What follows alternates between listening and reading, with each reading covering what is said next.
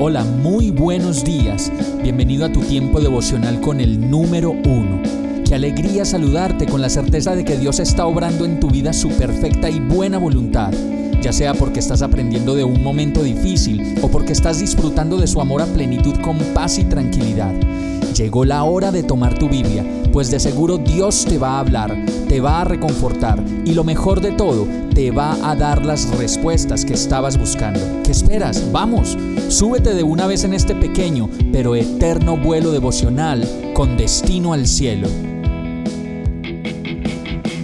Y el mensaje de hoy se llama Si pides ayuda, la recibirás. Isaías 30, 19 dice, Pueblo de Sión que habitas en Jerusalén, ya no llorarás más.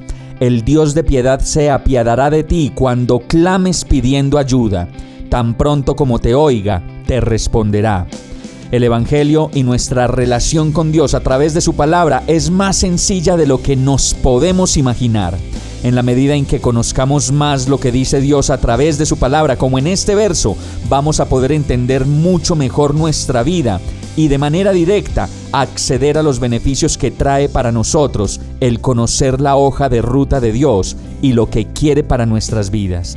A veces nos vemos sin respuestas frente a tantas necesidades que tenemos y como dicen por ahí, resultamos ahogados en un vaso de agua, cuando las cosas en realidad pueden ser más fáciles.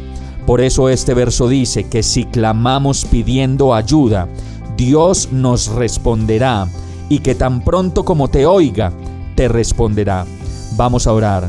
Señor, quiero conocerlo todo de ti y conocer versos como estos de tu palabra donde de manera simple me enseñes a orar, a resolver mis problemas más elementales contigo y a conversar de una manera más precisa y real en el Espíritu.